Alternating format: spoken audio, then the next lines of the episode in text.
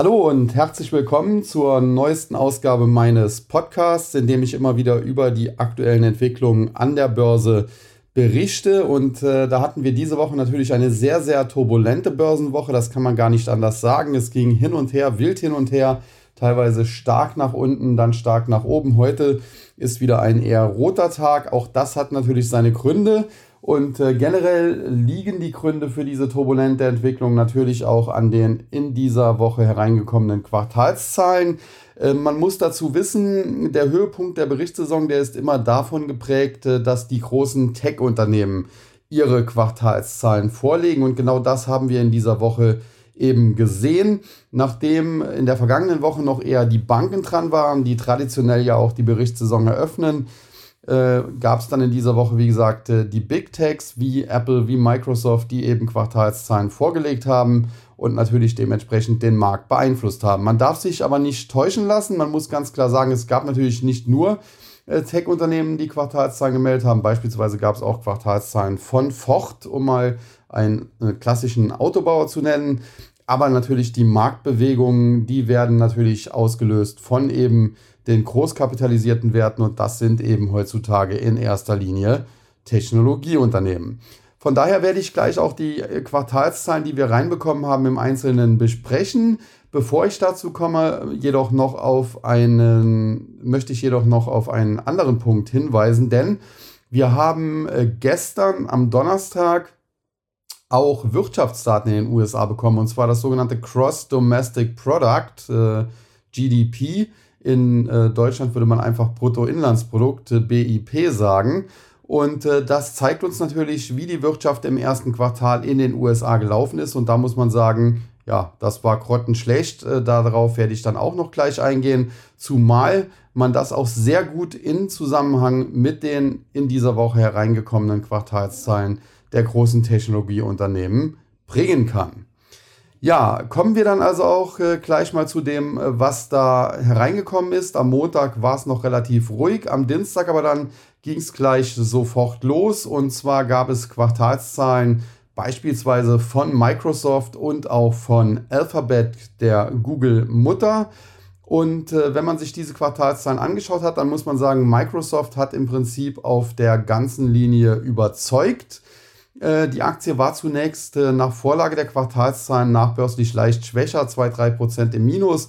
Aber mit dem Conference Call, bei dem Analysten dann dem Management auch immer Fragen stellen dürfen, äh, ging es mit der Aktie sukzessive nach oben und letztendlich hatte sie dann auch gar keine allzu schlechte Börsenwoche, muss man sagen.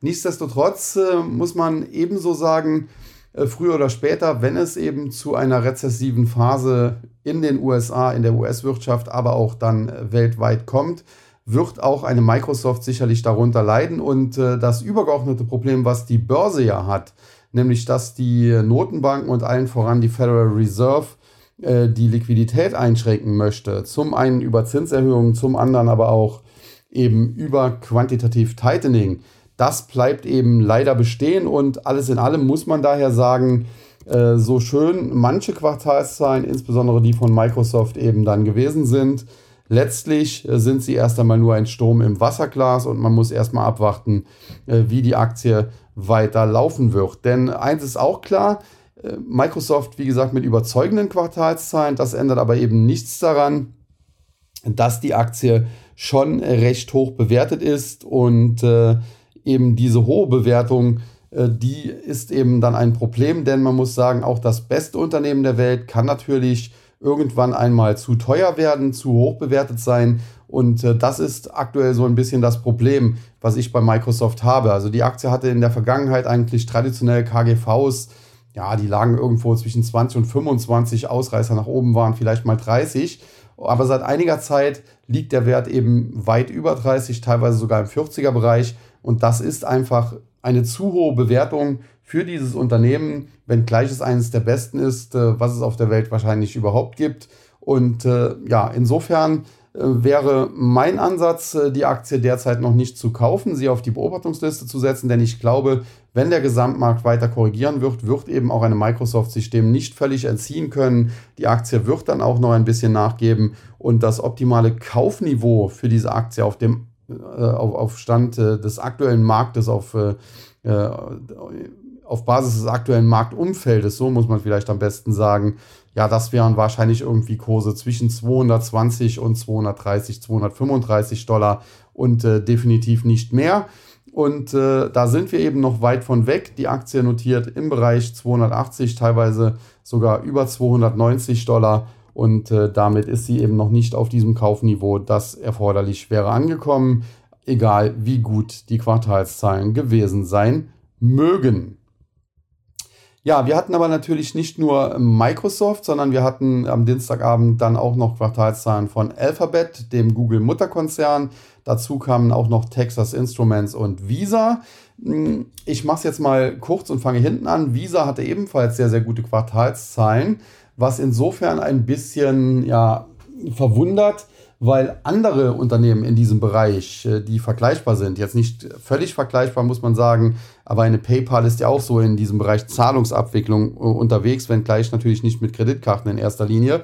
Äh, die haben doch ganz klar schlechtere Quartalszahlen vorgelegt. Und äh, da wurde ich jetzt auch darauf hingewiesen von äh, meinen Zusehern oder Zuhörern, dass es auch daran liegen könnte, dass Visa eben noch so gut abgeschnitten hat, äh, weil es hier Sondereffekte gibt. Äh, Visa äh, ja, stellt zum Teil sein System um, beispielsweise Visa Debit-Karte statt vorher beispielsweise VPay. Und das könnte hier kurzfristig vielleicht sogar noch ein bisschen beflügeln, dass da vielleicht noch ein paar neue Kunden auch hinzugekommen sind.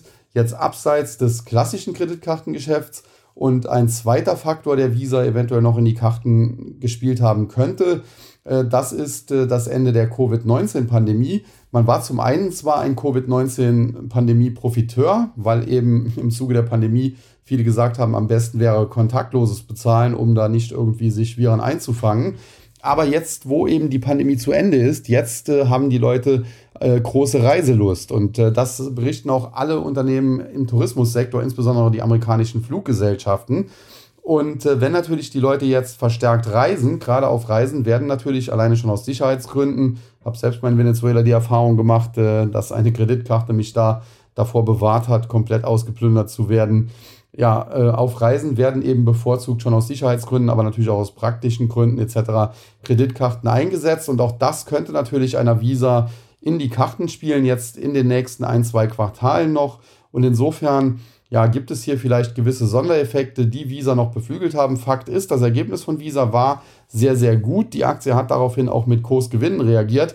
Allerdings muss man ebenso sagen, aus rein charttechnischer Sicht hat die Aktie eigentlich oder hätte die Aktie eigentlich Luft gehabt bis 225 Dollar. Sie wäre dann immer noch im Abwärtstrend geblieben und sie hat es nicht mal bis dahin geschafft. Sie ist gestern bis etwa so 220, 222 gelaufen, fällt jetzt heute schon wieder zurück Richtung 216 und insofern aus charttechnischer Sicht hat nicht einmal dieses äh, gute Quartal, was Visa abgeliefert hat, äh, die Aktie auf bullig drehen können und insofern ja, jeder, der bei Visa engagiert war, kann sich hier natürlich freuen, hätte aber wahrscheinlich äh, schon Gewinne mitnehmen sollen, wenn er denn kurzfristige gemacht hat. Wer es noch nicht getan hat und noch engagiert ist, sollte sich das überlegen, denn grundsätzlich ist Visa zwar ein tolles Unternehmen, aber auch diese Aktie, ähnlich wie Microsoft, muss man das fast schon sagen, auch wenn es völlig unterschiedliche Geschäftsmodelle sind, äh, würde ich eine Visa lieber im Bereich 175, 180 oder vielleicht sogar noch tiefer sehen, in Dollar immer, weil es ja äh, die Heimatbörse in den USA ist. Äh, und insofern, ja, gutes Quartal von Visa, aber eventuell durch gewisse Sondereffekte verzerrt. Und von daher das Ganze auch nicht überbewerten. Ja, und damit bin ich dann bei den zwei ja, ersten kleinen Sorgenkinder der Berichtssaison, nämlich äh, Texas Instruments. Äh, ein Unternehmen, das viele vielleicht noch aus der Schule kennen. Äh, TI30 war dort ein sehr beliebter Taschenrechner, so ab der Mittelstufe. Das war ein Taschenrechner von Texas Instruments. Ich glaube, den gibt es auch heute noch. Aber grundsätzlich muss man sagen, das Kerngeschäft von Texas Instruments äh, sind nicht Taschenrechner etc., sondern eben Chips, Computerchips. Man gehört doch zu den führenden Unternehmen auf der Welt und insofern gelten die Quartalszahlen von Texas Instruments auch immer so ein bisschen als Gradmesser für die Chipbranche und äh, Texas Instruments hat zwar auch ein noch passables Quartal, muss man sagen, vorgelegt. Das war jetzt nicht überragend, aber man hat weitestgehend noch die Erwartungen des Marktes oder der Analysten erfüllen können. Aber beim Ausblick war man sehr, sehr schwach. Äh, man hatte das schwächste Wachstum seit äh, vielen, vielen Quartalen in Aussicht gestellt. Und das hat natürlich die Analysten im Conference Call anschließend sofort auf den Plan gerufen. Die haben dann nachgefragt, ja, warum äh, seid ihr denn so vorsichtig bei eurem Ausblick? Und da muss man sagen, gab es dann eine wenig souveräne Reaktion des Managements, denn das Management hat einfach gesagt, ja, das nächste Quartal, wir wachsen ja weiter, also es wird ein weiteres positives Quartal letztendlich werden. Und äh, das ist eben unser Ausblick, dieses Umsatzwachstum von vielleicht 5, 6 Prozent, was wir jetzt noch sehen. Und weiter möchten wir uns dazu nicht äußern. Man hat das also relativ äh, abgebügelt. Und das kam natürlich auch nicht gut an. Die Aktie hat seitdem auch schon etwas verloren, notiert aber immer noch auf vergleichsweise hohem Niveau. Und äh, Texas Instruments ist sicherlich äh, ein, wie gesagt, großer Chip-Konzern, der jetzt schon äh, ein bisschen vorsichtiger wird und äh, zur Vorsicht mahnt. Und äh, das könnte darauf hindeuten, dass diese Spekulationsblase, die wir meines Erachtens im Chipsektor immer noch haben, langsam aber sicher zu platzen beginnen könnte. Ja, und dann haben wir Alphabet gehabt. Und Alphabet äh, war quasi im Vorquartal noch einer der Rettungsanker des Marktes. Denn äh, erinnern wir uns zurück, beim letzten Mal hatte Meta Platforms, äh, wie Facebook ja jetzt heißt, Quartalszahlen vorgelegt, die enttäuscht hatten, ähnlich wie jetzt äh, vor einer Woche Netflix. Und die Aktie ging daraufhin in den Geier Sturzflug über. Sie verlor 20 Prozent und mehr. Sie sorgte für den größten Verlust an Börsenwert, an Marktkapitalisierung, die jemals ein Unternehmen in den USA an der Börse an einem einzigen Handelstag verzeichnet hat. Prozentual gab es sicherlich schon größere Verluste, auch in dieser Woche kann ich nachher auch noch was zu sagen.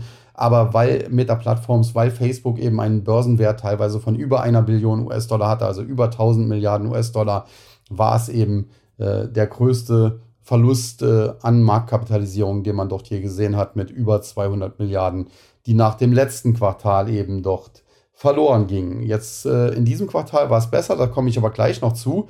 Auf jeden Fall hatte man nach den schwachen Quartalszahlen von Meta Plattforms im Vorquartal schon Angst, äh, dass auch Alphabet, die ja auch sehr stark von Online-Werbung leben, enttäuschen könnten. Aber da hatte Alphabet noch absolut überzeugt, hatte die Erwartungen des Marktes und der Analysten klar schlagen können und die Aktie setzte noch einmal zu einem Höhenflug ein. Und das war in diesem Quartal eben nicht mehr der Fall. Zwar waren die Quartalszahlen von Alphabet, der Google-Mutter, nicht schlecht. Also alleine ein äh, Quartalsumsatz von 68,0 Milliarden US-Dollar, auch wenn 68,1 Milliarden US-Dollar erwartet worden sind, kann man nicht wirklich als schlecht bezeichnen. Und auch äh, der Gewinn je Aktie mit äh, 24,56, glaube ich, statt der erwarteten etwas mehr als 25 Dollar, das war jetzt natürlich alles kein Desaster. Nichtsdestotrotz ist die Aktie daraufhin ebenfalls in den Sturzflug übergegangen. Sie hat teilweise über 200 Dollar verloren, was auch bei diesem Titel dann doch schon so 7, 8 Prozent sind. Aber sie ist damit insbesondere auch unter die Marke von 2500 US-Dollar gefallen.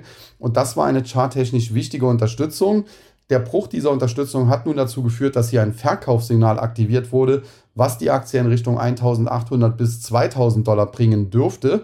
Jetzt muss man sagen, zwischenzeitlich gab es im Laufe der Woche nach, nach den Quartalszahlen gab es zunächst mal einen heftigen Abschlag, aber dann zwischenzeitlich auch eine Erholung. Fakt ist, solange diese Erholungen, egal ob sie jetzt über mehrere Tage oder nur einen Tag laufen und egal wie dynamisch sie ausfallen, solange Alphabet Google nicht über 2500 Dollar nachhaltig steigt, also 2502, das, das kann man vergessen, da, da, wenn es da 2, 3 Dollar drüber geht, aber wenn sie nicht nachhaltig, also sagen wir mal über 2600, 2650 Dollar wieder klettert, so lange muss man das Ganze aus charttechnischer Sicht, eine solche Erholung, immer als bärische Pullback-Bewegung, die das Verkaufssignal zunächst mal bestätigt und damit untermauert, äh, betrachten. Und wie gesagt, das charttechnische Kursziel, das liegt im Bereich 1800 bis 2000 Dollar. Da hat die Aktie noch locker ja, 10, fast 15 Prozent Platz bis dahin notiert ja aktuell so im Bereich 2350, 2360. Und insofern, ja, muss man sagen, äh, Alphabet für mich nach wie vor das beste Unternehmen der Welt, äh, hat aktuell ebenfalls Probleme, was schon viel über den Gesamtmarkt aussagt. Aber jetzt äh, noch ein bisschen äh, zu den Details, denn äh, wie gesagt, Alphabet Google hat gesagt in Form der Finanzchefin Ruth Porat, die früher in äh, New York Investmentbankerin war und dann in Silicon Valley eben als Finanzchefin äh, zu damals noch Google, jetzt Alphabet gewechselt ist. In Form der Finanzchefin hat äh, eben Alphabet gesagt, äh, dass man eine Schwäche im Werbemarkt sehe, dass man Zurückhaltung dort sehe. Und äh, ja, das war dann eben auch der Grund, warum man mit seinen vorgelegten Quartalszahlen die Erwartungen unterboten hat. Äh, weiterhin hat man gesagt, äh, dass diese Schwäche noch etwas anhalten werde, noch ein, zwei Quartale anhalten, wer anhalten werde, dass man aber dann zum Jahresende hin wieder Besserung erwarten würde und äh, dass man eben letztendlich gut durch diese Phase durchkommen würde. Aus meiner Sicht muss ich sagen, ist das ein bisschen Zweckoptimismus, denn äh, tatsächlich ist es so, dass viele Unternehmen, die im Bereich Online-Werbung letztendlich ihr Geld verdienen, dazu gehören auch andere soziale Netzwerke wie Pinterest, die ebenfalls in dieser Woche Quartalszahlen vorgelegt haben, äh, Umsatz leicht über Erwartung, Gewinn unter Erwartung, oder eben Snap, die in der Vorwoche schon äh, Zahlen vorgelegt haben und die daraufhin auch gewarnt hatten, sie sehen Schwäche im Werbemarkt. Also viele dieser Online-Werbeunternehmen oder die Unternehmen, die mit Online-Werbung Geld verdienen, sehen derzeit eine Schwäche und warum die nur temporär sein soll für ein, zwei Quartale, ja, das entzieht sich so ein bisschen meiner Kenntnis, äh, welche Anhaltspunkte man dafür hat, dass das eben nur eine temporäre Schwäche sein soll. Und äh, von daher glaube ich das tatsächlich nicht. Tatsächlich glaube ich mehr, äh, dass wir tatsächlich beginnen, in den USA in eine Art ja, Wirtschaftskrise, Rezession zu stürzen. Das hört sich jetzt zunächst einmal dramatisch an, aber man muss hier auch mal ein bisschen die Kirche im Dorf lassen. Also wir haben jetzt seit der damaligen Finanzkrise eine Notenbank gehabt, die immer, wenn es mal kurzfristig ein bisschen Trouble gab, Geld gedruckt hat und äh, damit alles an Korrekturen am Aktienmarkt und letztlich auch äh, in der Wirtschaft in Form von Rezessionen, von äh, Wirtschaftskrisen ja, glatt gebügelt hat. Grundsätzlich ist das ja auch die Aufgabe der Notenbanken, die Wirtschaft ja nicht überhitzen zu lassen, aber auch äh, nicht zu tief in die Rezession stürzen zu lassen. Das Problem ist, äh, insbesondere die Fed, aber auch viele andere Notenbanken haben eben ja ihr, den, den Schutz vor, vor einer Krise, vor einer Rezession in den letzten, sagen wir locker zehn Jahren zu ernst genommen. Es durfte eigentlich nie äh, zu einer wirklichen rezessiven Phase kommen. Und äh, das rächt sich nun eben. Man hat jetzt eben sehr, sehr hohe Inflationsraten, weil man eben diese ganzen Probleme, die es gab, mit äh, Gelddrucken bekämpft hat. Natürlich äh, die Corona, die Covid-Pandemie äh, zuletzt ganz on top. Und jetzt hat man in den USA, aber auch im Euroraum Inflationsraten von 8, 9, fast 10 Prozent. Man muss sagen, die offizielle Inflationsrate in den USA lag zuletzt bei 8,5 Prozent. Shadow Stats, äh, die es so berechnen, wie es äh, früher vor einer Reform der Statistiken in den 1990er Jahren war das, glaube ich, äh, berechnet wurde, kommen sogar auf Inflationsraten von über 16 Prozent in den USA. Das muss man sich mal auf der Zunge zergehen lassen, denn wir sprechen hier nicht von irgendwelchen Entwicklungsländern oder irgendwelchen äh, sozialistischen äh, Republiken. Und äh, wenn man sich das eben anschaut, man hat extrem hohe Inflationsraten, aber äh, man hat gleichzeitig, und damit komme ich jetzt auf die Wirtschaftsdaten, die eben am Donnerstag vermeldet wurden, zu sprechen, man hat gleichzeitig schon eine schrumpfende Volkswirtschaft. Denn das GDP, das Cross Domestic Product, also das Bruttoinlandsprodukt, wie man auf Deutsch sagen würde, ist im ersten Quartal um minus 0,35 Prozent zurückgegangen. Also man hat ein negatives Wirtschaftswachstum von minus 0,35 Prozent aufs Jahr hochgerechnet. Die Amis nehmen das einfach mal 4. Wäre das ein äh, Wirtschaftsrückgang um 1,4 Prozent. Da sieht man, von schwerer Rezession oder tiefer Wirtschaftskrise könnte man, wenn es denn so käme, nicht unbedingt sprechen. Aber man muss eben sagen, man hat hohe Inflation, man hat eine Notenbank, die diese hohe Inflation als Hauptziel ausgemacht hat, dass sie bekämpfen will, deswegen relativ aggressiv die Zinsen erhöht, relativ aggressiv quantitativ Tightening betreiben will. Und man hat schon im ersten Quartal eine schrumpfende Wirtschaft gehabt. Und per Definition ist eine Wirtschaft, die zwei Quartale in Folge schrumpft, eben in einer Rezession.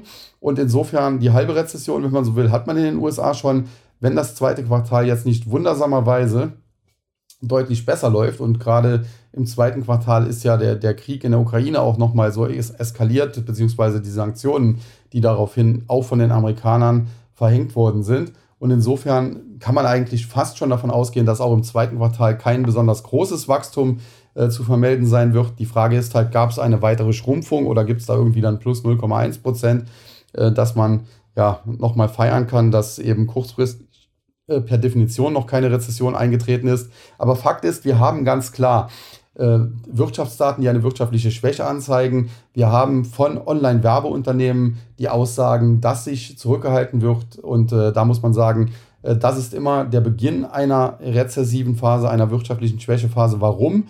Ganz einfach, weil äh, Werbung schalten bevorzugt. Es mag die eine oder andere Privatperson geben oder irgendwelche privaten Website-Betreiber, die auch Werbung schalten, keine Frage. Aber bevorzugt äh, wird Werbung natürlich von Unternehmen geschaltet. Und äh, äh, das sind eben auch die ganz großen Werbekunden, beispielsweise Coca-Cola und wie sie alle heißen. Und äh, wenn jetzt äh, die Wirtschaft schwächer läuft äh, und auch diese Unternehmen dann vielleicht kurzfristig das bemerken und darunter leiden, dann ist es natürlich immer am aller einfachsten, zunächst mal die Marketingbudgets zu kürzen, erstmal äh, 10% weniger Werbung, Werbeausgaben zu haben, als, und das kommt dann in einem zweiten Schritt, meistens so mit äh, sechs, acht bis zwölf Monaten äh, Verzögerung, irgendwelche Leute zu entlassen. Wobei man sagen muss, in den USA sind die Entlassungen ja noch deutlich einfacher durchzuführen als beispielsweise hier in Deutschland oder generell in Europa.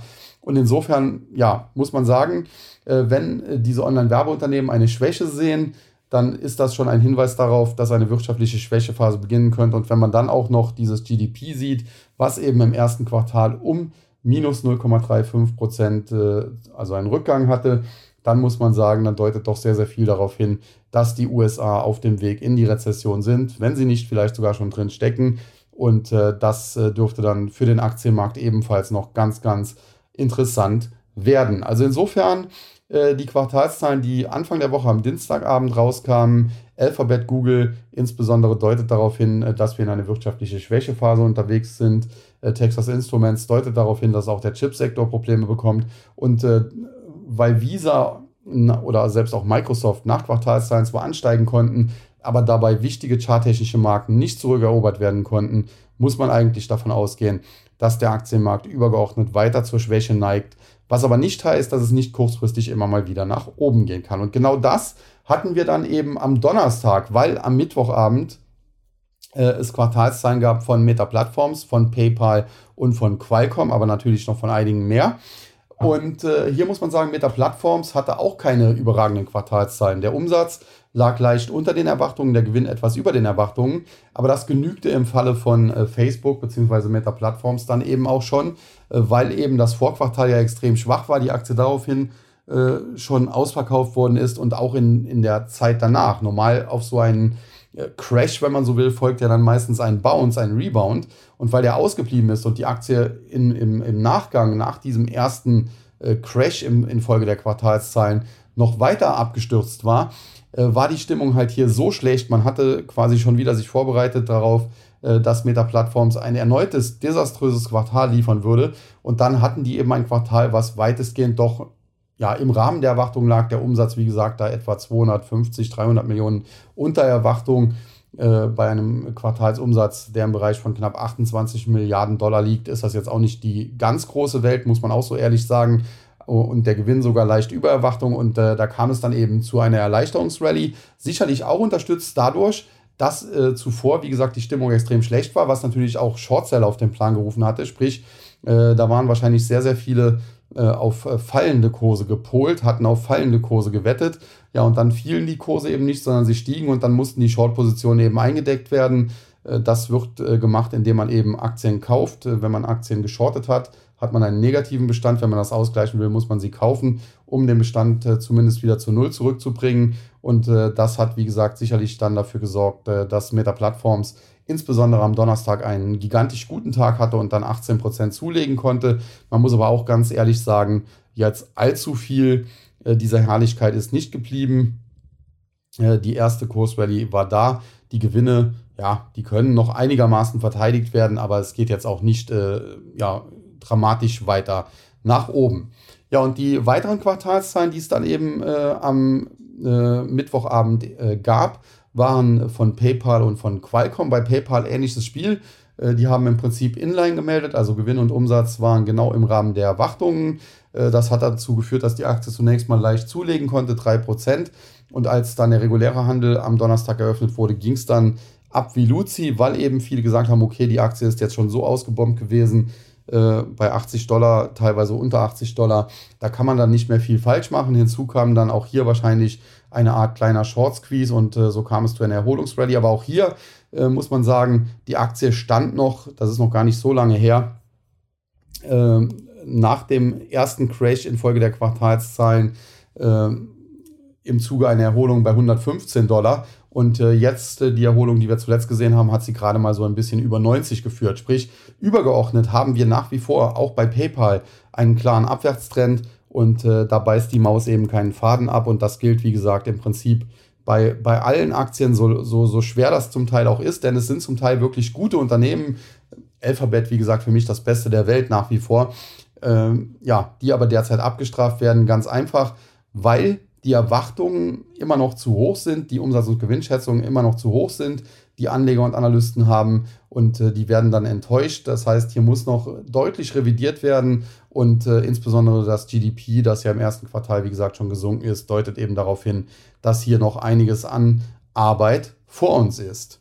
Ja, und dann äh, hatten wir, ja, wenn man so will, am, am Mittwoch äh, zum einen den Star des Tages und zum anderen äh, die Zitrone des Tages. Die Zitrone des Tages war Boeing. Äh, die haben im Prinzip alles an Erwartungen verfehlt, äh, was hier von Analystenseite äh, im Vorfeld äh, genannt war. Man hat beim Umsatz enttäuscht, man hat beim Gewinn enttäuscht.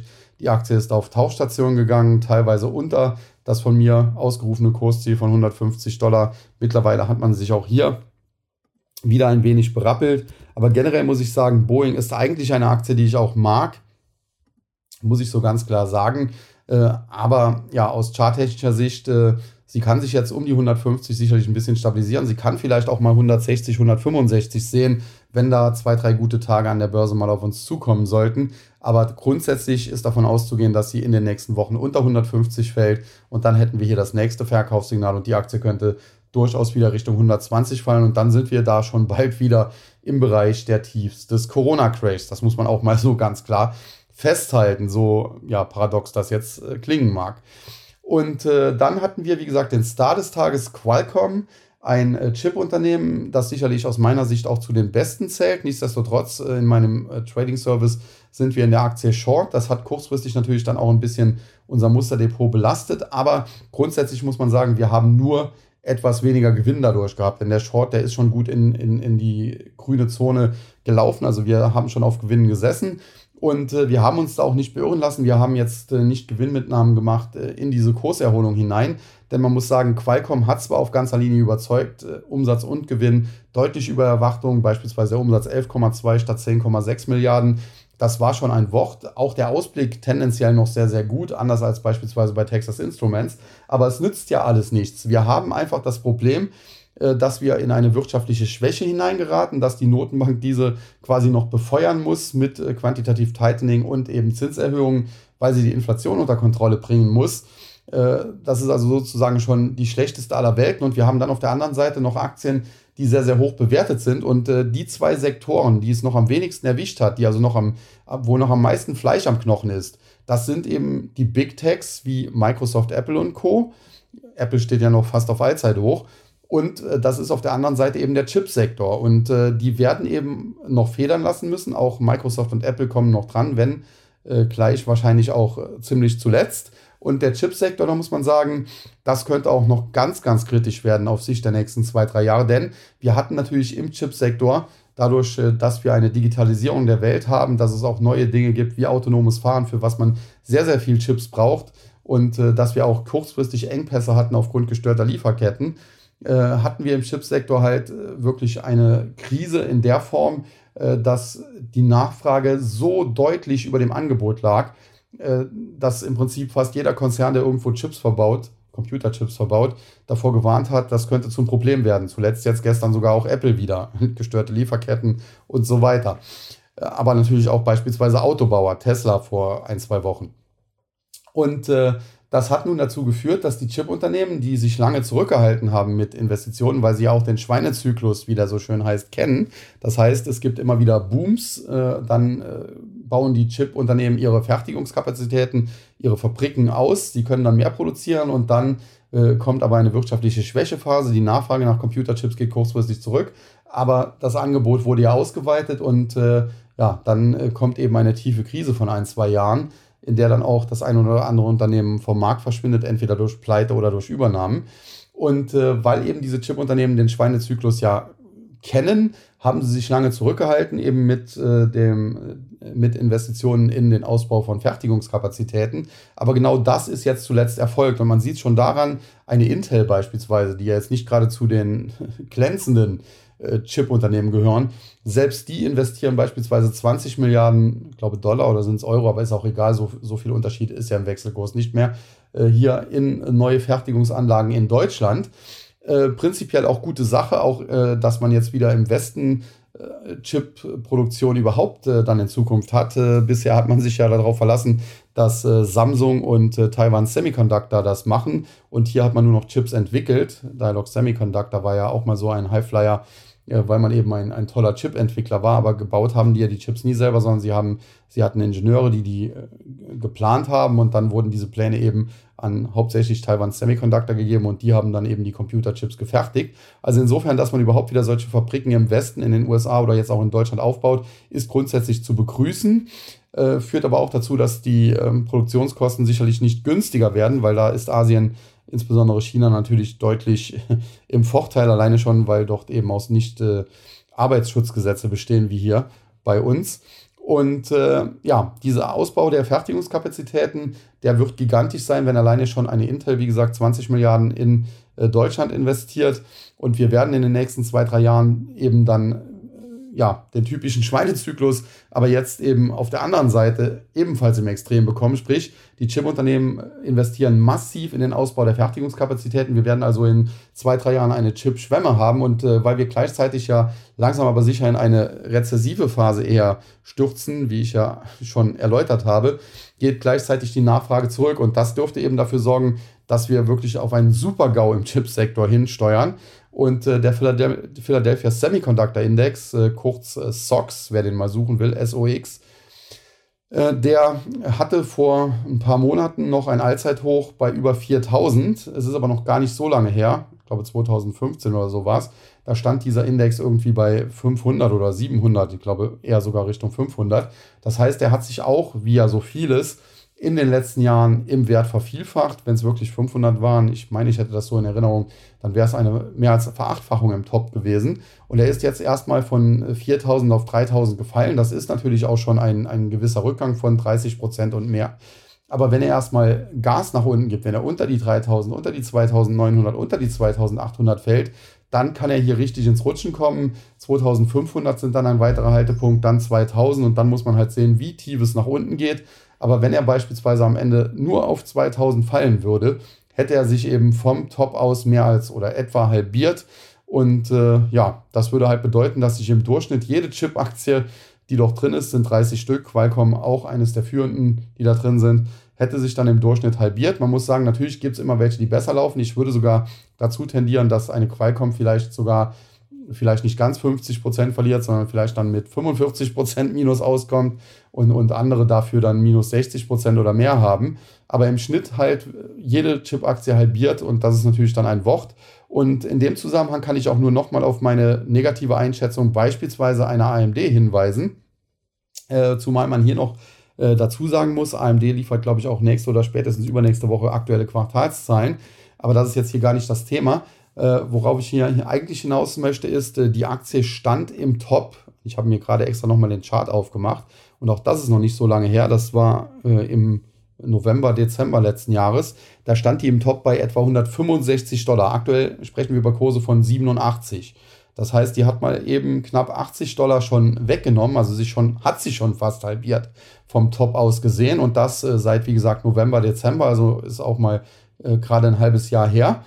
Und äh, dennoch äh, erreichen mich nach wie vor viele Fragen zu AMD, ob man die denn jetzt nicht kaufen solle, ob das denn jetzt nicht schon äh, tief genug sei und so weiter und so fort. Äh, wenn man sich die Sentiment-Indikatoren, die es im Internet so gibt, beispielsweise StockTwits anschaut, sieht man auch 90 Prozent etwa der Anleger, die sich mit AMD beschäftigen, sind noch bullig. Und das, obwohl sich die Aktie, wie gesagt, schon fast halbiert hat. Und äh, das deutet dann auch darauf hin, dass hier noch sehr, sehr viel Fleisch am Knochen ist, trotz der schon fast erfolgten Halbierung. Und äh, wenn die Aktie erstmal Fahrt nach unten aufnimmt, also das erste Korrekturziel liegt so im Bereich äh, zwischen 75 und 80 Dollar, aber wenn die beispielsweise erstmal unter 75 Dollar fallen würde, nachdem sie sich dann ja damit auch schon mehr als halbiert hätte, dann würde hier erstmal richtig Drive reinkommen und ich kann mir durchaus auch vorstellen, dass man eine AMD vielleicht nochmal bei 40 bis 50 Dollar sieht. Also insofern äh, die Frage, wenn die denn nochmal kommen sollte, sollte man AMD jetzt kaufen? Aus meiner Sicht nicht. Wie gesagt, äh, man muss auch immer ein bisschen drauf aufpassen. Nächste Woche oder übernächste Woche, glaube 2., 3. Mai irgendwas, kommen Quartalszahlen. Wenn die gut ausfallen, kann es auch hier mal kurzfristig 10% äh, nach oben schießen. Das sind ja diese verrückten Bewegungen, die wir aktuell haben. Aber grundsätzlich sollte man hier sehr, sehr gut aufpassen. Und wie gesagt, AMD ist für mich nach wie vor kein Kauf. Ja, dann haben wir noch eine Aktie, die zwar an der Nasdaq notiert ist, aber eigentlich jetzt nicht unbedingt äh, zu, Tech, äh, zu den Tech-Werten zu zählen ist. Es sei denn, man sagt äh, neue Lebensmitteltechnologien oder so, nämlich Beyond Meat, auch eine Aktie, die, sie, die es zuletzt schon zerrissen hat. Aber hier äh, gab es im Laufe der Woche auch einen interessanten äh, Fall. Einen Fall für die Börsenaufsicht in Amerika aus meiner Sicht eigentlich, für die SEC.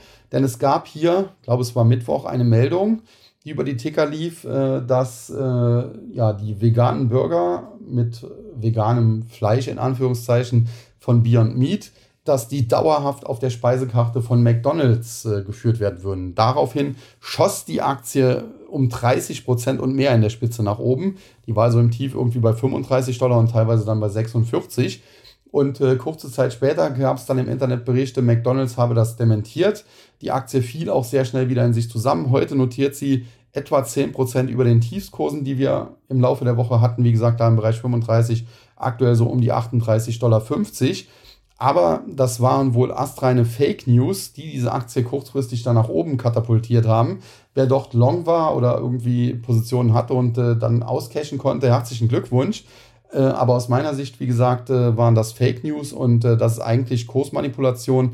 Ein klarer Fall für die amerikanische Börsenaufsicht und ich hoffe tatsächlich, dass sie ermittelt wird. Man muss an dieser Stelle aber auch ganz klar sagen, es gab keine News des Unternehmens selbst. Also Beyond Meat hat jetzt nicht irgendwie eine Pressemeldung rausgegeben äh, und gesagt, wir arbeiten jetzt da noch enger und länger mit McDonald's zusammen. Das heißt, das Unternehmen selbst kann da nichts für. Es waren irgendwelche, keine Ahnung, Scammer, würde man in der IT-Branche sagen, die hier falsche Nachrichten oder Gerüchte oder wie auch immer man es nennen möchte, gestreut haben. Äh, die Anleger sind darauf angesprungen, die Aktie schoss nach oben. Mittlerweile hat sich schon einen Großteil der Gewinne wieder abgegeben und Beyond Meat ist auch so eine Aktie aus meiner Sicht, die man nicht unbedingt im Depot braucht, wo es noch äh, deutlich weiter nach unten gehen dürfte. Ja, und dann hatten wir ebenfalls noch am äh, Mittwoch eine Aktie, über die ich eigentlich an dieser Stelle gar nicht sprechen würde, weil für mich eigentlich grundsätzlich kein so interessantes Unternehmen aus dem Bereich der Telemedizin, aber in den USA immerhin der Marktführer und ein Liebling von Katie Wood, nämlich Teladoc. Und äh, warum spreche ich diese Aktie an dieser Stelle noch an? Ja, ganz einfach, weil wir hier eine Aktie haben, die äh, nach den Quartalszahlen wirklich gecrashed ist. Und äh, hier kann man das Wort Crash sogar wirklich mal im Wortsinne benutzen, denn die Aktie ist nach Quartalszahlen um 40 Prozent gefallen. Sie hat sich dann leicht erholt, am Ende waren es minus 37 Prozent. Und der Grund hierfür war, das Unternehmen hat einen absoluten Rekordverlust gemeldet. Also man muss sich das auf der Zunge zu gehen lassen. Die haben einen Verlust, die Aktie von, ich glaube, es waren 41,58 Dollar gemeldet.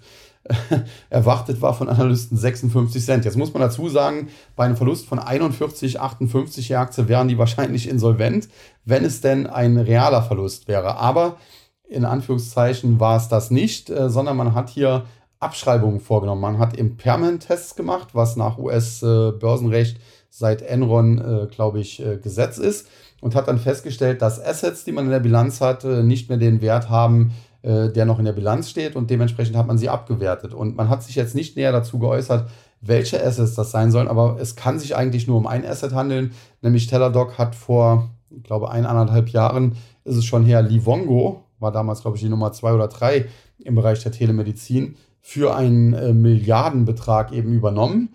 Und äh, ja, nachdem die Aktie von Teladoc selbst ja jetzt äh, nur noch ein Bruchteil dessen wert ist, was sie zur Spitze mal gekostet hat, hat man sich wohl überlegt, ja, okay, diese Livongo-Beteiligung, die wir da haben äh, im Zuge der Übernahme, die dürfte jetzt auch nicht mehr so viel wert sein. Und da hat man eben 6,6 Milliarden Dollar abgeschrieben. Wohlgemerkt, es handelt sich um eine Abschreibung, die nicht cashwirksam ist. Deswegen, es ist, in, wenn man so will, ein Sondereffekt, aber es hat natürlich die Anleger erschrocken oder erschreckt. Und äh, die Aktie ging natürlich dann, wie gesagt, in den Crash-Modus und hat sich auch nicht nachhaltig erholen können. Und äh, wie gesagt, das ist auch ganz interessant, weil Teladoc ein Liebling von Katie Wood ist äh, mit ihrem ARK Invest. Und da sieht man dann äh, beispielsweise im Laufe der Woche eine PayPal, die von Katie Wood ja, ja nicht mehr so gemocht wird, aus dem ARK rausgeschmissen wurde. Äh, die hat diese Woche sich noch einigermaßen erholen können. Eine Teladoc ist gecrashed. Äh, Katie Wood hat aber im Vorfeld, wie gesagt, PayPal aus dem ETF geschmissen und, und Teladoc sogar nochmal nachgekauft.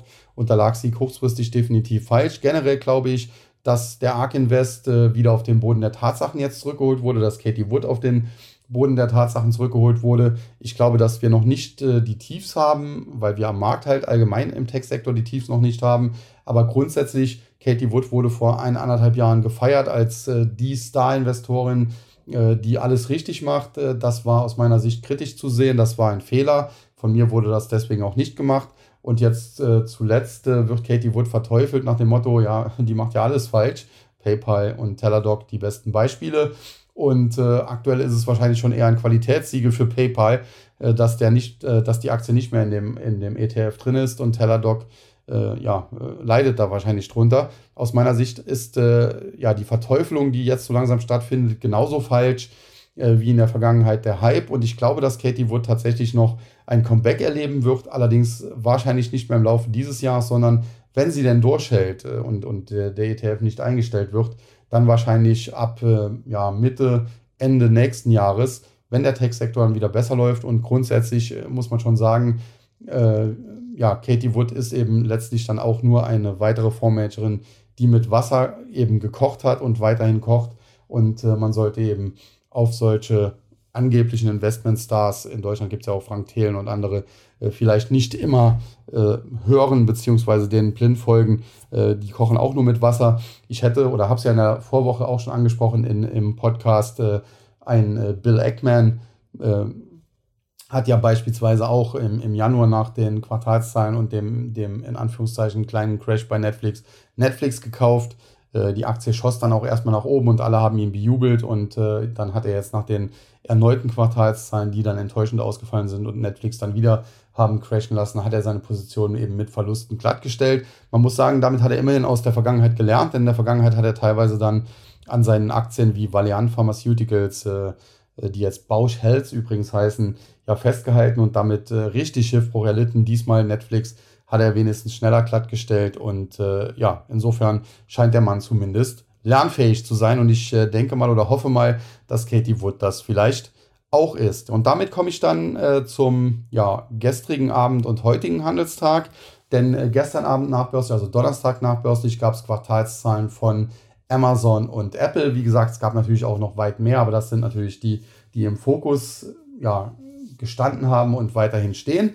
Apple hatte ein weiteres absolutes Rekordquartal. Die Aktie schoss auch zunächst äh, nachbörslich etwas nach oben, 3-4 Prozent, nachdem sie im Handelsverlauf eigentlich auch schon gut zulegen konnte. Aber dann gab es eben den Conference Call und der Ausblick und da hat Apple nochmal ganz, ganz stark davor gewarnt, äh, dass man in Zukunft äh, nicht mehr solche Rekordquartale kurzfristig einfahren werde und hat die gestörten Lieferketten hier einmal mehr verantwortlich gemacht. Grundsätzlich äh, kann man das auch nicht von der Hand weisen. Also äh, China fährt weiterhin diese Zero-Covid-Strategie. Dadurch bleiben die Lieferketten auch nach wie vor gestört und insofern die Warnung von Apple ist da sicherlich nicht verkehrt oder falsch.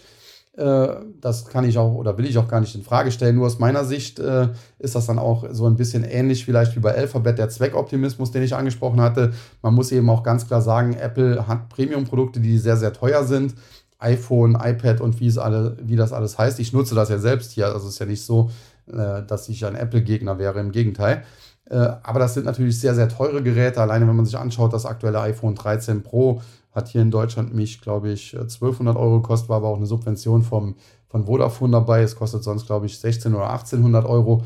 Aber sei es wie es sei, auf jeden Fall sind es äh, teure Premium-Geräte.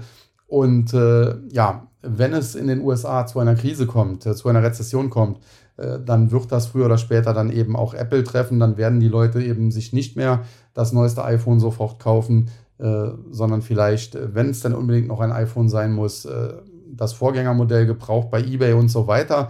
Und wie gesagt, von daher Die Warnungen von Apple sind verständlich, aber dass es nur die Lieferketten sind, das halte ich hier für eine gewagte These. Jetzt muss man sagen, Apple hat das auch nicht explizit so gesagt, sondern sie haben natürlich in erster Linie die gestörten Lieferketten als Grund angeführt. Aber ich könnte mir halt vorstellen, äh, dass viele äh, Top-Manager aktuell bei großen, gerade auch Tech-Konzernen, bewusst vorsichtig sind, dass sie vielleicht auch nicht unbedingt gleich äh, von einer Rezession sprechen wollen, um auch die Stimmung in den USA nicht noch schlechter zu machen, als sie vielleicht ohnehin schon dort in der Wirtschaft und bei den Verbrauchern langsam ist oder langsam wird. Aber äh, tatsächlich, wie gesagt, wir hatten im ersten Quartal einen Rückgang des Bruttoinlandsprodukts in den USA und es deutet eben viel auf rezessive Tendenzen hin, die von der Notenbank kurzfristig aufgrund ihrer Geldpolitik äh, sogar eher noch befeuert werden, befeuert werden müssen, muss man ja schon fast sagen. Und dann hatten wir die Zitrone des Tages und die hatte Amazon.com. Und da könnte ich mir selbst, ich hau mir vielleicht mal selber gegen den äh, Kopf, in den Allerwertesten beißen, denn es war eigentlich klar, dass Amazon enttäuschen würde. Jetzt kann man sagen, ja, äh, wie kann das klar gewesen sein? Nun, ganz einfach. Schon die letzten Quartalszahlen bei Amazon waren eigentlich schlecht. Da beißt die Maus keinen Faden ab, das habe ich auch immer gesagt. Die Anleger am Aktienmarkt haben das aber ignoriert, haben gesagt, okay, Amazon hat besser als erwartet abgeschnitten, haben aber nicht in die Details geguckt. Und hätten sie das mal getan, dann hätten sie gesehen, dass zum Beispiel die Gewinnerwartungen schon im letzten Quartal weit verfehlt worden wären, wenn es nicht einen Sondereffekt gegeben hätte. Und zwar den umgekehrten Sondereffekt von Teladoc. Denn Amazon hat noch unter Führung von Jeff Bezos eine Beteiligung an Rivian Automotive, glaube ich, heißen die, aufgebaut, einem Elektrohersteller, Elektroautohersteller, einem Konkurrenten von Tesla. Und Rivian ist an die Börse gegangen und die Aktie wurde nach dem IPO erst einmal nach oben gehypt und äh, sie stand natürlich dann zu niedrigen Kursen, wie die Beteiligung eben aufgebaut wurde in den Büchern bei Amazon. Und äh, weil an der Börse der Kurs höher war, hat man eben Zuschreibung vorgenommen, hat gesagt, hier diese Beteiligung ist jetzt ein paar Milliarden mehr wert. Und das war der einzige Grund, warum Amazon im äh, vergangenen Quartal die Gewinnerwartungen des Marktes noch schlagen konnte. Das haben auch einige bemerkt.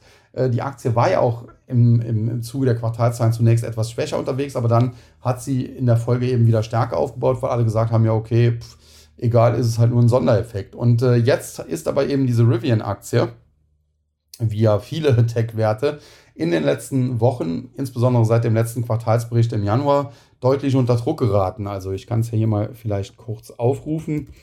Rivian steht aktuell noch knapp über 30 Dollar und im Januar hatten wir hier noch Kurse von äh, 120 Dollar und mehr, je nachdem, was da der Stichtag war. Und äh, auf jeden Fall, es gab hier einen deutlichen Kursrückgang um 60, 70 und mehr Prozent. Und dementsprechend musste jetzt eben Amazon das machen, was eben auch Teladoc gemacht hat, nämlich Impairment-Test und äh, eben wieder Abschreibungen. Also es war, wenn man so will, ein virtueller Gewinn der im Januar das Ergebnis gerettet hat und äh, der ist jetzt eben wieder weg. Und äh, dementsprechend schlecht waren die Quartalszahlen. Amazon hat auf der ganzen Linie enttäuscht. Beim Umsatz war man leicht unter Erwartungen, beim äh, Gewinn deutlich aufgrund der Abschreibung. Aber, und das ist das Entscheidende, auch beim Cashflow, äh, der ist regelrecht zusammengebrochen, muss man sagen. Und Amazon ist eigentlich ein Unternehmen, das Cashflow gesteuert wird. Also das Management achtet da besonders auf den operativen Cashflow und der hat sich nahezu halbiert im vergangenen Quartal. Und da sieht man eben auch, äh, dass es bei Amazon problematisch wird. Es kommen ja auch noch andere Infe äh, Effekte, Infekte sage ich schon, Effekte hinzu. Äh, die Transportkosten sind natürlich eher auf dem aufsteigenden Ast, Stichwort Inflation. Und man hat zum Teil auch auf politischen Druck hin seinen Mitarbeitern die Löhne deutlich erhöht. Man hat das dann so verkauft, man will die Mitarbeiter wertschätzen, aber es war natürlich gerade in den USA auch Bernie Sanders und so weiter die ganze linke Riege da, äh, die auch politischen Druck ausgeübt hat, Mindestlohn, der dann auch erhöht werden sollte. Und Amazon hat dann gesagt, wir machen eben mehr als Mindestlohn und so weiter. Wie gesagt, ich will auch gar nicht das immer alles schlecht reden. Äh, ich bin nicht unbedingt ein Anhänger der Linken, aber mit manchen Dingen haben sie auch recht. Beispielsweise Gregor Gysi mit seiner Rede damals im Bundestag, man kann einen Kontinent nicht über Geld einen.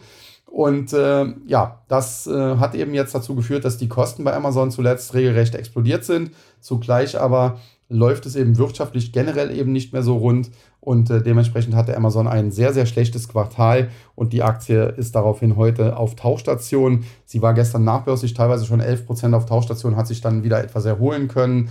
Äh, teilweise war es heute auch ein bisschen weniger, 7, 8% Minus nur noch. Mittlerweile geben die Bären aber wieder Gas und äh, das Minus liegt mittlerweile bei 13 oder über 13%. Und äh, tendenziell gilt bei Amazon ähnliches wie bei Alphabet grundsätzlich sehr, sehr gutes Unternehmen. Auf lange Sicht äh, ja, wird die Aktie irgendwann sehr, sehr interessant sein, wenn sie jetzt noch weiter korrigiert. Aber ich gehe eben auch davon aus, dass das noch passieren wird, dass sie noch weiter korrigieren wird. Und äh, dementsprechend jetzt schon da zugreifen würde ich nicht. Ähnlich wie auch bei Alphabet, die sicherlich noch auf 1800 bis 2000 Dollar fallen kann, kann auch eine Amazon vielleicht noch auf 2000 oder unter 2000 Dollar fallen.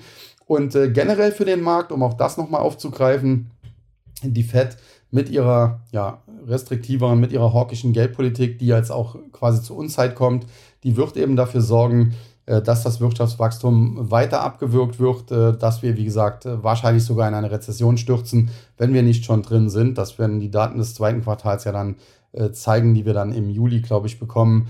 Und dementsprechend gerade der Tech-Sektor, der wird dementsprechend auch noch leiden. Und da muss man ganz klar sagen, es kann immer wieder starke Bärenmarkt-Rallies geben. Keine so starken mehr wie zuletzt. Am 14. März hatten wir im Tief 13.000 äh, Punkte im Nasdaq 100 und dann äh, ging es innerhalb von zwei, drei Wochen auf 15.000. Also so stark wird es nicht mehr sein. Wir werden äh, immer tiefere Hochs haben, also einen Abwärtstrend weiter haben.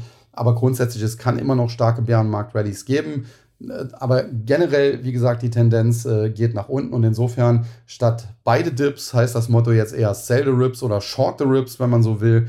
Und äh, jede stärkere Kurserholung, muss man so ganz klar sagen, egal wodurch sie jetzt induziert ist, ob das jetzt äh, Quartalszahlen von Facebook oder Qualcomm ist oder was auch immer, äh, muss man derzeit ganz klar als Gelegenheit sehen, Positionen zu reduzieren, gerade was den Tech-Sektor angeht, äh, oder vielleicht sogar Short-Positionen aufzubauen. Ja, das äh, das Negative. Jetzt möchte ich aber nicht äh, so negativ aus dem heutigen Podcast rausgehen und deswegen zum Schluss auch noch etwas Positives, denn es sind zuletzt auch wieder einige Aktien unter Druck geraten, die eigentlich bisher sich noch sehr stabil gezeigt haben. Und äh, diese Aktien bleiben aus meiner Sicht interessant, denn äh, hier ist tatsächlich das Umgekehrte. Es ist natürlich nicht der Text, es ist beispielsweise der Rohstoffsektor, aber es ist beispielsweise auch der Bereich der Markenhersteller Konsumgüter, muss man in dem Fall aber sagen, also Lebensmittel in erster Linie. Und äh, da hatten wir beispielsweise im Laufe der Woche auch Quartalszahlen von Mondelez. Ich glaube, in Kürze kommt auch Kraft Heinz. Äh, das sind Aktien, die sich zum Teil sehr gut geschlagen haben und immer noch gut schlagen. Wenn die mal zurücksetzen, wenn eine Kraft Heinz beispielsweise nochmal auf oder unter 40 Dollar fällt, dann wäre das sicherlich eher eine Einstiegs- oder Nachkaufgelegenheit. Äh, wir haben eine Henry Schein beispielsweise, Apothekenausrüster in den USA eine Aktie, die sehr interessant sein kann. Und wir haben, und äh, das war charttechnisch, ist das sehr, sehr tricky, äh, eine Aktie des weltgrößten Landwirtschaftsausrüsters, nämlich früher John Deere, heute Deere Co. Ähm, die Aktie lag zuletzt noch bei 444 Dollar, dann fiel sie zurück Richtung 400. Das wäre aus charttechnischer Sicht noch ein äh, Kaufsignal bestätigende Pullback-Bewegung gewesen, aber dann hat ein Analyst der Bank of America sein, Kies, sein Kursziel leicht abgesenkt von 475 äh, auf 450 Dollar. Also tendenziell lag das Kursziel immer noch über dem aktuellen Wert und daraufhin ging die Aktie nochmal einen Tick tiefer, so Richtung 380 Dollar, scheint sich jetzt aber so langsam auf diesem Niveau 370, 380 Dollar zu stabilisieren. Und äh, ja, der weltgrößte Landwirtschaftsausrüster, Traktoren etc., äh, John Deere oder jetzt Deere Co., das ist sicherlich eine Aktie, die im aktuellen Umfeld ebenfalls profitiert. Natürlich auch die Rüstungskonzerne. Da muss aber jeder selbst wissen, ob er da spekulieren möchte. Stichwort äh, Ethik, ethisches Investieren. Aus meiner Sicht kann man es machen. Man kann ja vielleicht die Gewinne oder zumindest einen Teil der Gewinne dann anschließend äh, beispielsweise für Kriegsopfer spenden. Aber das ist eine Entscheidung, die dann jeder eben selbst treffen muss. Da möchte ich mich deshalb auch jetzt nicht äh, ja, zu weit aus dem Fenster lehnen. Aber es gibt eben, wie gesagt, durchaus auch Aktien, mit denen man auf steigende Kurse setzen kann. Und äh, ich habe jetzt heute ein paar genannt, äh, wie eben eine, beispielsweise eine Johnson Johnson, um mal so einen äh, Konsumgüterwert äh, zu nennen, eine John Deere als Landwirtschaftsausrüster, eine Henry Schein, eine Kraft Heinz, eine Mondelez. Und ja, das sind eben die Aktien, die jetzt in der aktuellen Phase in Anführungszeichen die Börsenstars sind, wie das vielleicht äh, vor ein, anderthalb Jahren eine Twilio oder eine Zoom Video waren. Aber keine Angst, der Tech-Sektor wird nicht untergehen. Die Digitalisierung der, Gel der Welt geht weiter, die Digitalisierung des Geldes auch. Das spricht dann für Kryptowährungen. Äh, aber wie gesagt, die Digitalisierung der Welt geht weiter, deswegen der Tech-Sektor ist nicht tot. Er ist in einer Korrekturphase, die war bitter nötig, diese Korrektur, ganz einfach, weil die Bewertungen zum Teil zu aufgeblasen waren. Man sieht aber auch, die gröbsten Spekulationsblasen zum Video oder Peloton sind schon geplatzt. Zum Video wäre prinzipiell schon ein Kauf, wenn das Marktumfeld nicht so bescheiden wäre. Peloton ist auf dem Weg Richtung Null, weil aus meiner Sicht eben ein Pleitekandidat. Und äh, ja, die gröbsten Spekulationsblasen sind geplatzt. Es sind jetzt eben noch zwei Sektoren, wo noch Luft abgelassen werden muss. Einmal der Bereich Big Tech, Microsoft, Apple und Co. Auch da sind ja schon gewisse Blasen, Nvidia und so ein bisschen geplatzt. Aber dann eben auch noch der Chipsektor, äh, wo es eben auch eine Qualcomm noch erwischen kann, wo es noch eine LAM Research erwischen kann, wo es eine AMD wahrscheinlich noch erwischen wird und so weiter und so fort. Und wie gesagt, das wird noch für Druck auf den Index zumindest sorgen, auf den Markt sorgen. Das könnte dann selbst eine schon geplatzte äh, Blasenaktie wie Zoom auch nochmal belasten. Deswegen sollte man da auch noch nicht äh, voll reingehen. Aber tatsächlich ist eine Zoom, wie gesagt, auf einem Niveau so 80, 90 Dollar. Das wäre ein Niveau, wo man doch erste Positionen mal machen kann.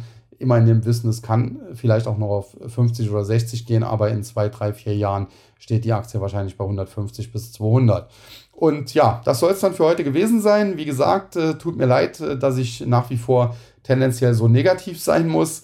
Äh, es ist aber wie es ist. Äh, und auch wenn da mal ein, ein Sonnenscheintag dazwischen ist, äh, wie eben am Donnerstag, ja, dann ist das derzeit eher die Ausnahme, die die Regel bestätigt. Grundsätzlich sind wir auf dem Weg nach unten, aber ja, das sorgt eben dann auch dafür, dass wir bald, wahrscheinlich in den nächsten Monaten eher, auch wieder gute Kaufchancen bei guten Aktien bekommen, dass man dort wieder dann tatsächlich auch günstig zugreifen kann. Und das, glaube ich, ist dann auch ein versöhnliches, ein gutes Schlusswort für heute. In diesem Sinne bedanke ich mich dafür, dass ihr bis zum Ende dran geblieben seid. Verabschiede mich an dieser Stelle ins Wochenende und sage wie immer Tschüss und Bye-bye, bis zum nächsten Mal. Ihr euer Sascha Huber.